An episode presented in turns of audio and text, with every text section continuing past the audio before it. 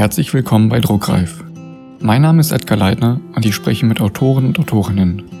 Dabei möchte ich herausfinden, wie sie zum Schreiben gekommen sind, wie sie arbeiten und woher sie neue Inspirationen bekommen. Ich möchte euch neue Menschen und deren Bücher vorstellen und ihr sollt von ihnen inspiriert werden. In dieser Folge spreche ich mit Nicole Knoblauch bzw. Nikki Cole. Sie erzählte mir, dass sie beim Schreiben mit den Namen für die Figuren beginnt und anschließend passende Bilder heraussucht. Nach den ersten Seiten erstellt Nicole ein Exposé und mehr benötigt sie für ihre Handlung nicht, da sie ihren Figuren genügend Freiraum lässt. Die Liebe steht in ihren Geschichten immer im Mittelpunkt, dabei spielt es keine Rolle, in welcher Zeitepoche und fantastischen Welt die Figuren aufeinandertreffen. Ihr seid bei Druckreif, heute mit Nicole Knoblauch bzw. Nikki Cole.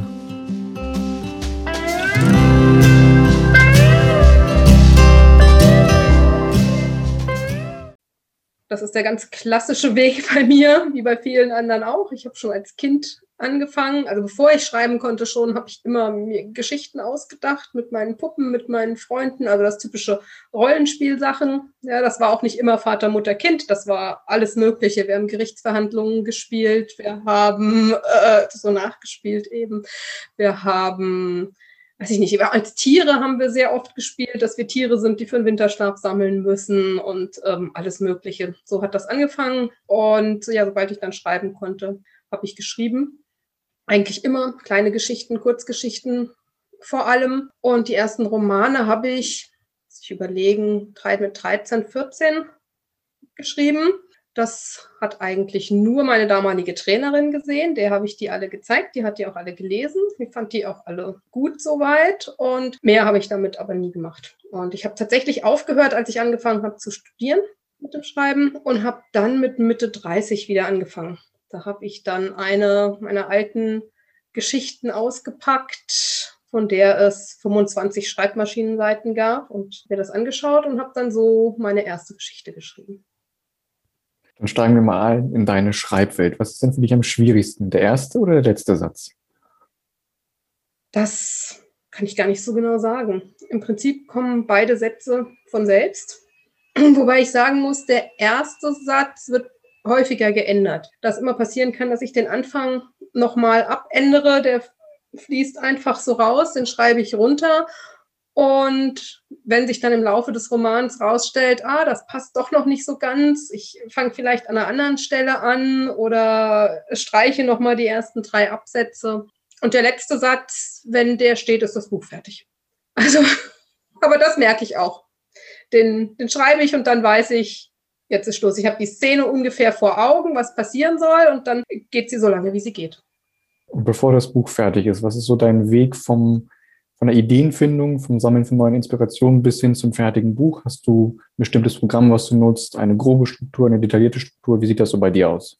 Ich fange eigentlich erst mit Namen an. Ich suche mir Namen für die Figuren und dann suche ich mir Bilder für die Figuren, meistens über Pinterest. Da sind aber jetzt keine bekannten Leute oder so. Tatsächlich gucke ich meistens bei irgendwelchen Bildern für Frisuren also es gibt tatsächlich von Friseuren, man kennt das ja vom Friseurladen, ne? diese, diese Zeitungen, in denen die ganzen Frisuren abgebildet sind. Und das gibt es eben auch im Internet. Und ähm, wenn ich dann eben weiß, der, der Herr soll dunkle, kurze Locken haben, dann gebe ich Mann dunkle, kurze Locken ein und dann plöppen mir diese Bilder auf und suche mir dort jemanden raus. Und dann fange ich an zu schreiben, tatsächlich. Dann schreibe ich so die ersten 20 Seiten, 15 bis 20 Seiten, um zu merken, wird es was oder wird es nichts. Und an dem Punkt höre ich auf mit Schreiben und mache das Exposé. Das Exposé mache ich tatsächlich mit der Save the Cat Methode inzwischen. Ich weiß nicht, ob das jetzt vielen Leuten hier was sagt, aber es ist tatsächlich eine Plotting-Methode in 15 Schritten von Anfang bis Ende.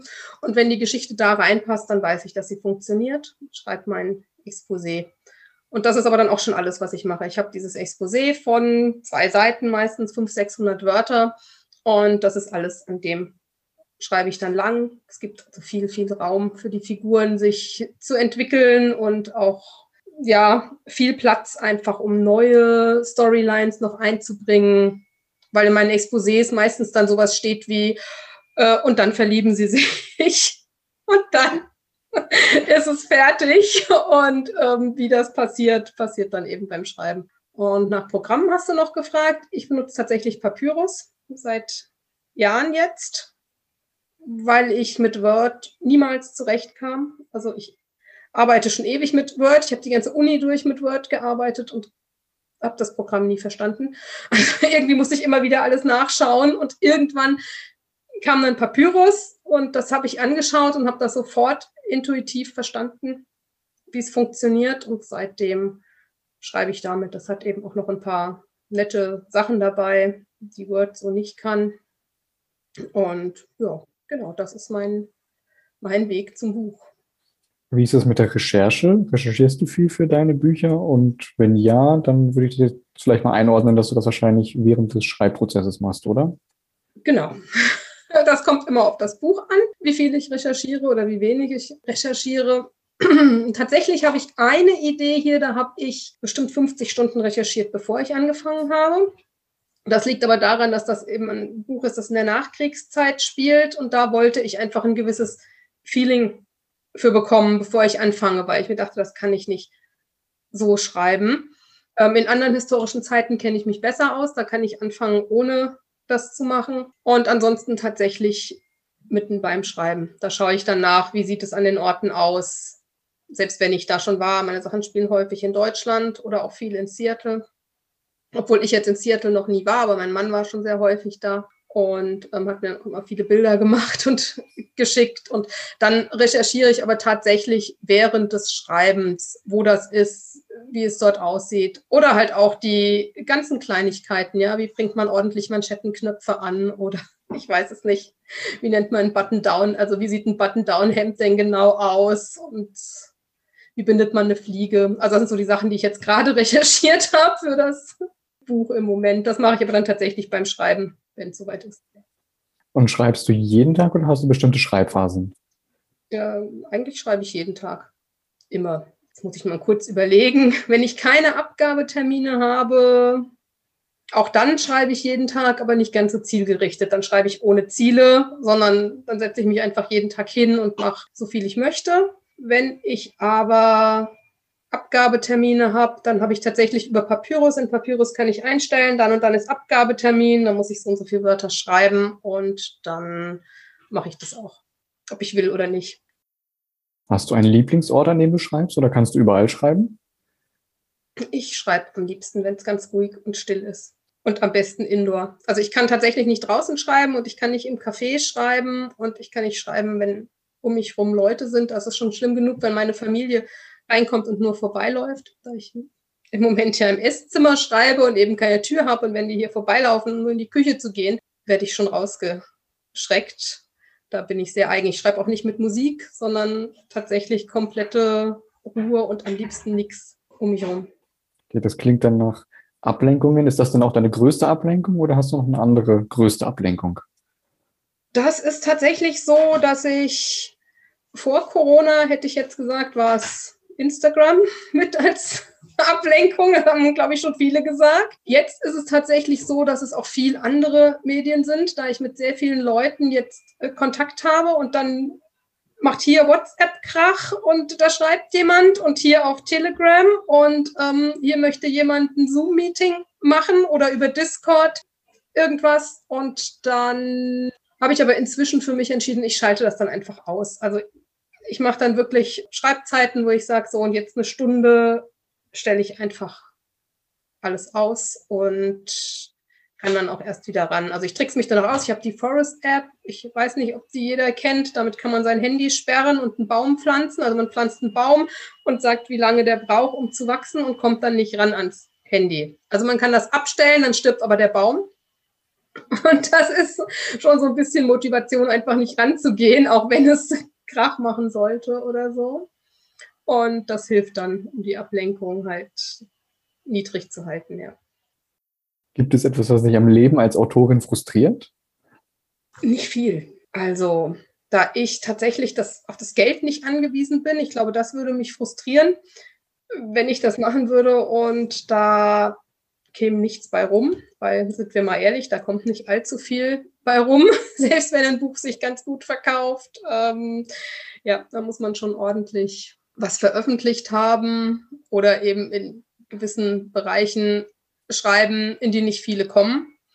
Das äh, ist ja nun einfach so. Es gibt nicht so viele Autoren in Deutschland, die davon leben können. Aber da das zum Glück egal ist, gibt es eigentlich Frust nicht wirklich.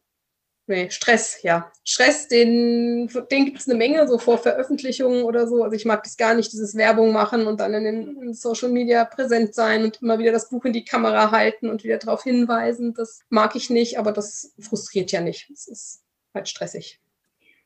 Und wie ist das beim Schreiben? Lässt du andere Leute deine Geschichte oder einige Szenen schon vorher sehen, hören, lesen? Oder gibst du das wirklich erst ganz raus, wenn du fertig bist?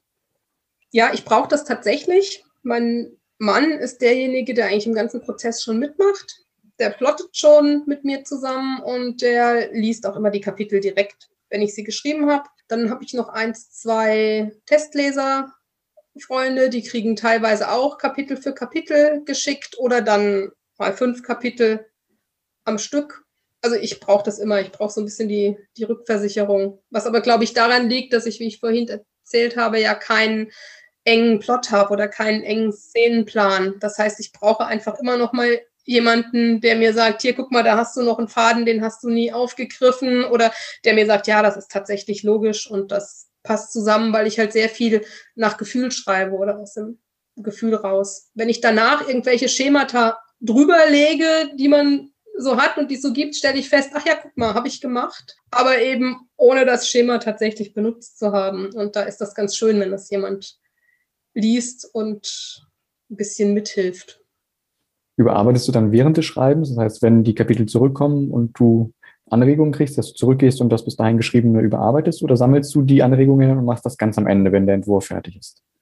Das kommt ganz auf die Anregung an. Also ich hatte jetzt gerade den Fall, dass ich bei der ersten Rückmeldung was hatte, wo ich dachte, stimmt, da hat sie recht und musste, habe in den vorderen Kapiteln jetzt nochmal 12.000 Wörter eingefügt, nochmal ein paar Szenen eingefügt und in dem Fall natürlich dann auch alles überarbeitet. In anderen Fällen sammle ich das tatsächlich. Also dann sammle ich die Anmerkungen, die ich geschickt bekomme und arbeite die dann am Ende ein. Außer das mit meinem Mann, der sitzt ja hier direkt neben mir und liest die Kapitel und bearbeitet direkt. Also das ist eigentlich ganz nett, weil ich Stellen habe, wenn ich dann merke, oh, der Satz, der ist jetzt gar nichts. Und dann weiß ich aber, ich lasse den einfach stehen. Er macht das dann später schon. Und das sind doch tatsächlich die Sätze, die ihm direkt auffallen, wo er eben dann direkt sagt, was ist denn das jetzt? Und ich meinte so, naja, das machen wir jetzt. Aber ich glaube, das machen ja viele Autoren so, dass sie einfach das dann stehen lassen, so wie es steht, mit dem Wissen, das ist nicht gut. Aber bevor ich jetzt hier drei Stunden an dem einen Satz feile, wieder weiter. Gibt es ein Thema, über das du nie schreiben würdest, vom jetzigen Standpunkt aus? In der Zukunft kann sich das natürlich noch ändern. Also Genre würde ich jetzt sagen, schließe ich nicht aus. Das habe ich früher immer gesagt, aber inzwischen habe ich in viel zu vielen Genres geschrieben, von denen ich gesagt habe, das mache ich nie, dass ich das nicht ausschließe. Aber ich glaube, Thema ist zum Beispiel sowas wie Kindesmisshandlung oder so. Ich glaube, das könnte ich nicht. Also das würde ich einfach für mich nicht schaffen, über so ein Thema zu schreiben, das emotional oder das so hinzukriegen, dass es mich nicht emotional wirklich mitnimmt. Das ist, glaube ich, was. Aber wie du schon sagst, sag niemals nie. Man weiß nicht, ob das nicht auch vielleicht irgendwann mal Thema wird. Aber im Moment denke ich nicht. Und bei den Genres bist du also der Meinung, dass man auch in unterschiedlichen Genres schreiben kann, darf, sollte? Es gibt ja einige Autoren, Autorinnen, die sagen, dass man in einem bleiben sollte, wenn man ein Genre angefangen hat.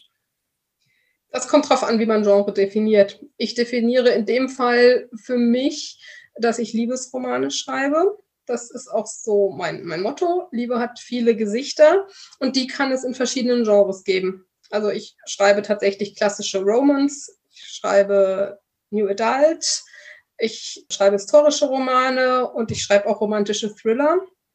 Also dann tatsächlich mit Thriller-Elementen drin. Und ja, solange die Liebe immer eine Rolle spielt, sind das ja irgendwie alles Liebesromane. Und so kann ich das für mich vereinbaren. Und ich könnte mir eben auch vorstellen, wenn die Liebesgeschichte jetzt ein Horrorroman ist, dann würde ich das eben auch schreiben oder in Western zum Beispiel. Ne? Wenn, wenn die Liebesgeschichte das ist, was im Vordergrund steht, dann ist es eine Liebesgeschichte und dann passt es vom Genre. Wobei ich jetzt tatsächlich für meinen äh, romantischen Thriller ein Pseudonym habe. Also das ist, die anderen Sachen laufen alle unter Nicole Knoblauch und das läuft unter Nikki Cole, weil es eben doch noch mal ein bisschen was anderes. Auch die Cover sehen anders aus und wir da gesagt haben, dann machen wir das unter einem Pseudonym. Das war so ein bisschen anklingt. Außerdem erwarten Leser da wohl tatsächlich ähm, amerikanische Namen, weil diesen Romantic Suspense Sachen, es spielt ja auch in Amerika. Und da haben wir das dann anders gemacht. Aber ich alleine hätte das wahrscheinlich gar nicht so gemacht. Also wenn der Verlag nicht gesagt hätte, wir machen da ein Pseudonym, hätte ich das auch unter meinem Namen gemacht, weil, ja, wie gesagt, für mich das eben alles unter dem großen Thema Liebe vereint ist. Zweifelst du an deiner Arbeit? Ja, ganz oft. Das ist immer wieder, äh, ja, dieses äh, Gefühl von, ist das gut genug? Ist das wirklich eine Story, die, die rund wird, die trägt, die auch wirklich jemand lesen möchte? Und dann wird es teilweise schwierig. Also das ist dann häufig um Veröffentlichungen rum, wo es ganz schlimm wird. Also gerade dann, wenn es mal passiert, dass gleich irgendwie die erste oder zweite Rezension, die kommt, nicht so ist, wie man sich das vorgestellt hat. Ne? Und dann fängt man doch ganz dolle an zu zweifeln. Aber das geht zum Glück auch immer wieder weg. Und gab es da mal eine Rezension, ganz egal positiv oder negativ, die dir im Gedächtnis geblieben ist und die dich berührt hat? Äh, leider tatsächlich negative. Aber das ist, glaube ich, auch bei vielen so. Also ich hatte jetzt gerade bei meinem letzten Fantasy, Romantasy-Buch, das ich veröffentlicht habe, das hat eine Menge Bewertungen bekommen und ähm, die einzige, an die ich mich wirklich erinnern kann, ist ein totaler Zerriss. Also, obwohl ich dann, wenn ich schaue, da stehen irgendwie von ja, 200 Bewertungen, ne, steht ein Zerriss äh, gegenüber, aber ähm, das ist das, was irgendwie im Kopf bleibt. Inzwischen so, dass ich mir sage, okay, hat halt einfach nicht getroffen, ne? Und ja, ich weiß auch inzwischen, was da los war und was da passiert ist, aber es bleibt trotzdem einfach irgendwie im Kopf. Und natürlich weiß ich auch, dass ich positive Rezensionen hatte, mir mir tatsächlich die Tränen gekommen sind, aber da könnte ich jetzt einfach nicht sagen, was da stand. Bei der negativen kann ich dir genau sagen, was da stand. Das äh, ja, ist wohl auch irgendwie menschlich, glaube ich. Wie ist das bei dir mit dem Lesen? Hast du Zeit, um selbst zu lesen? Und wenn ja, liest du auch Liebesromane oder versuchst du bewusst etwas ganz anderes zu lesen, um nichts bewusst oder unbewusst abzugucken? Tatsächlich lese ich alles. Also so wie ich auch schreibe, lese ich auch alle möglichen Genres. Tatsächlich wird es mit den Jahren, je länger ich schreibe, wird es schwieriger mit dem Lesen.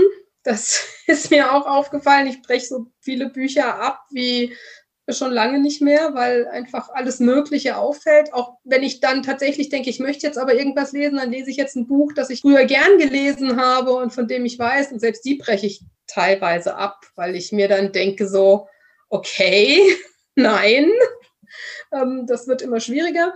Aber es ist immer wieder schön, wenn es eben trotzdem dann passiert. Ne? Wenn ich dann ein Buch in der Hand habe und auf einmal feststelle, es ist drei Uhr morgens. Und das passiert mir aber tatsächlich meistens nur bei Liebesromanen, dass ich die dann einmal flüssig durchlese. Und sonst versuche ich während des Schreibens, gucke ich, was es an ähnlichen Büchern gibt im Genre und die lese ich eigentlich, während ich sie schreibe. Wobei ich tatsächlich sagen muss, also meistens breche ich sie ab, während ich sie schreibe, aber nicht, weil sie schlecht sind, sondern weil ich dann nach ein paar Seiten das Feeling habe und mir entweder denke, nein, so möchte ich es nicht machen, deshalb kann ich es abbrechen. Oder ich denke mir, oh, das ist gut, so möchte ich es machen. Und dann breche ich es aber auch ab, dass ich es eben nicht kopiere, sondern dass ich ab der Stelle dann nur weiß, gut, ich bin auf dem richtigen Weg, das ist die richtige Richtung. Und dann, die lese ich allerdings dann später fertig, wenn ich dann fertig bin. Was glaubst du, ist der häufigste Fehler, den neue Autoren, Autorinnen am Anfang machen? Ich glaube, dass sie denken, dass es nach dem ersten Schreiben fertig ist. Das ist ein Fehler, den wirklich ja, den habe ich auch gemacht. Den haben ganz viele andere auch gemacht, haben das erste Mal Ende drunter geschrieben und denken dann so, yay, super, ich habe ein Buch geschrieben, das ist toll, das äh, schicke ich jetzt gleich mal jedem. Und so ist es halt nun mal leider nicht. Also man soll tatsächlich vom Herzen wegschreiben und das erstmal runterschreiben. Das ist wirklich ein, ein, toller Tipp, den man ja auch immer wieder liest. Aber wichtig ist es eben dann, wenn Ende drunter steht, sich das Handwerk anzugucken und dann einfach mal zu schauen, okay, was, wie funktioniert Erzählstruktur, wie funktioniert Satzstruktur. Ich kann nicht jeden Satz immer mit ich anfangen oder ähm, der Herr oder was auch immer. Ne? Wie, wie kann ich da variieren? Wann kann ich was benutzen? wie funktioniert wörtliche Rede, dass sie wirklich lebhaft wird. Also diese ganzen Sachen. Aber ich würde sagen, als jemand, der gerade erst anfängt, würde ich das nicht vorher machen, sonst fängt man wahrscheinlich nie an. Hast du generell noch Tipps für Leute, die gerade neu anfangen? Also vernetzen ist tatsächlich immer gut. Da ist es ein bisschen schwierig, die Leute zu finden, die da zu einem passen. Also das hat sich tatsächlich bei mir im Laufe der Zeit auch geändert. Teilweise die Leute, die ich ganz am Anfang kennengelernt habe, also ganz am Anfang, ich schreibe ja erst seit drei Jahren, jetzt wirklich, seit vier Jahren, jetzt wirklich so richtig täglich. Ähm, Leute, die ich damals kennengelernt habe, mit einigen von denen habe ich gar keinen Kontakt mehr. Ich glaube, das hängt dann aber auch damit zusammen, wohin man sich entwickelt. Also welches Genre man tatsächlich schreibt, ähm, ob man zu einem Verlag geht, ob man im Self-Publishing erfolgreich ist. Das sind so verschiedene Sachen, aber ich würde immer sagen, sucht eine Gruppe mit Leuten, die erstmal in dem Moment ähnliche Ziele haben. Die Ziele können sich ändern, damit können sich auch die Gruppen ändern, aber eine Gruppe zu haben, die einem hilft und die vor allem eben diese ähnlichen Ziele oder ähnlichen Vorstellungen haben von dem, was sie erreichen möchten. Da kommt man dann wirklich mit allem weiter. Sei es eben jetzt die Verlagssuche, die Agentursuche oder auch wirklich das Self-Publishing, das einen ja auch von einem Riesenberg stellt, wie das nun alles funktioniert. Wie, wie finde ich einen Coverdesigner? Wie finde ich ähm, einen Lektor? Wie stelle ich das überhaupt irgendwo ein und bei wem?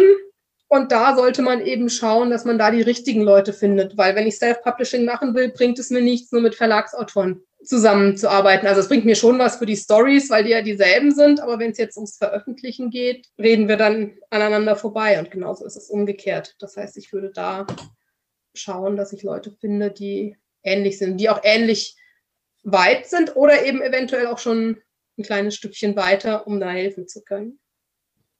Welchen Autor, welche Autorin kannst du mir hier für den Podcast vorschlagen? Das kann jemand sein, den, die du persönlich kennst oder einfach nur selbst hier hören möchtest.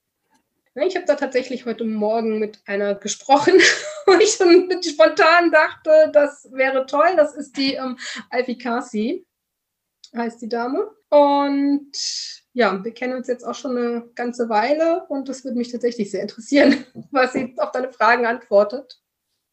Dann lass uns zum Schluss noch über dein neuestes Buch reden. Vor kurzem ist Private Affairs, Gefährliche Nähe erschienen. Das ist der zweite Band deiner Reihe. Für die Leser, Leserinnen, die das Buch nicht kennen, magst du es einmal vorstellen? Ja, gerne. Das ist eine klassische Bodyguard-Romance. Also wir haben einen Bodyguard, der beschützt eine Frau und sie verlieben sich ineinander. Das ähm, ist wirklich ganz klassisch, also ganz klassisches Romantic Suspense. Im Gegensatz zum ersten Band, wer den gelesen hat, da ist es tatsächlich eine, eine Ex-Navy SEAL-Frau, die äh, einen Mann des Mordes überführen soll. Und jetzt im zweiten Teil ist es eben einer ihrer Kollegen, der Ex-Navy SEAL, dem sie einen Job als Bodyguard verschafft. Er soll ihre beste Freundin beschützen, deren Mann ermordet worden ist und die selbst Morddrohungen bekommt. Und er zieht in ihr Haus und es geschehen jede Menge merkwürdige Dinge, Anschläge und die beiden müssen irgendwie dem entkommen und rausfinden, was tatsächlich dahinter steckt. Dann habe ich eine Abschlussfrage an dich. Stell dir vor, alle Menschen auf der Welt nehmen ein neues Buch in die Hand und bevor sie zur eigentlichen Geschichte kommen, haben sie vorne ein, zwei leere Seiten. Und du hast jetzt die Möglichkeit, auf diese leeren Seiten einen Satz, einen Spruch, ein Zitat oder auch nur ein Wort zu schreiben, ganz egal was. Und das, was du dort vorne reinschreibst, würden alle Menschen auf der Welt lesen, ganz egal welches Buch sie in die Hand nehmen, was würdest du dorthin schreiben? Ich glaube, ich würde tatsächlich mein, mein Leitthema nehmen. Das äh, Liebe hat viele Gesichter. In fast allen Romanen geht es irgendwie auch um die Liebe. Also wir hatten das letztes Mal in der Diskussion und haben nachgeschaut. Es, es gibt tatsächlich Bücher, in denen nichts vorkommt, also keine Liebe zwischen Paaren. Aber selbst da ist es meistens dann die Familie, die Kinder, die Mutter, Freundschaft, was ja auch eine gewisse Art der Liebe ist. Also deshalb denke ich, würde das ganz gut passen, um einfach zu zeigen, es gibt sehr, sehr viele Spielarten und das ist eigentlich meistens einer der Antriebsmotoren in Geschichten. Super. Danke, dass ich mit dir reden durfte.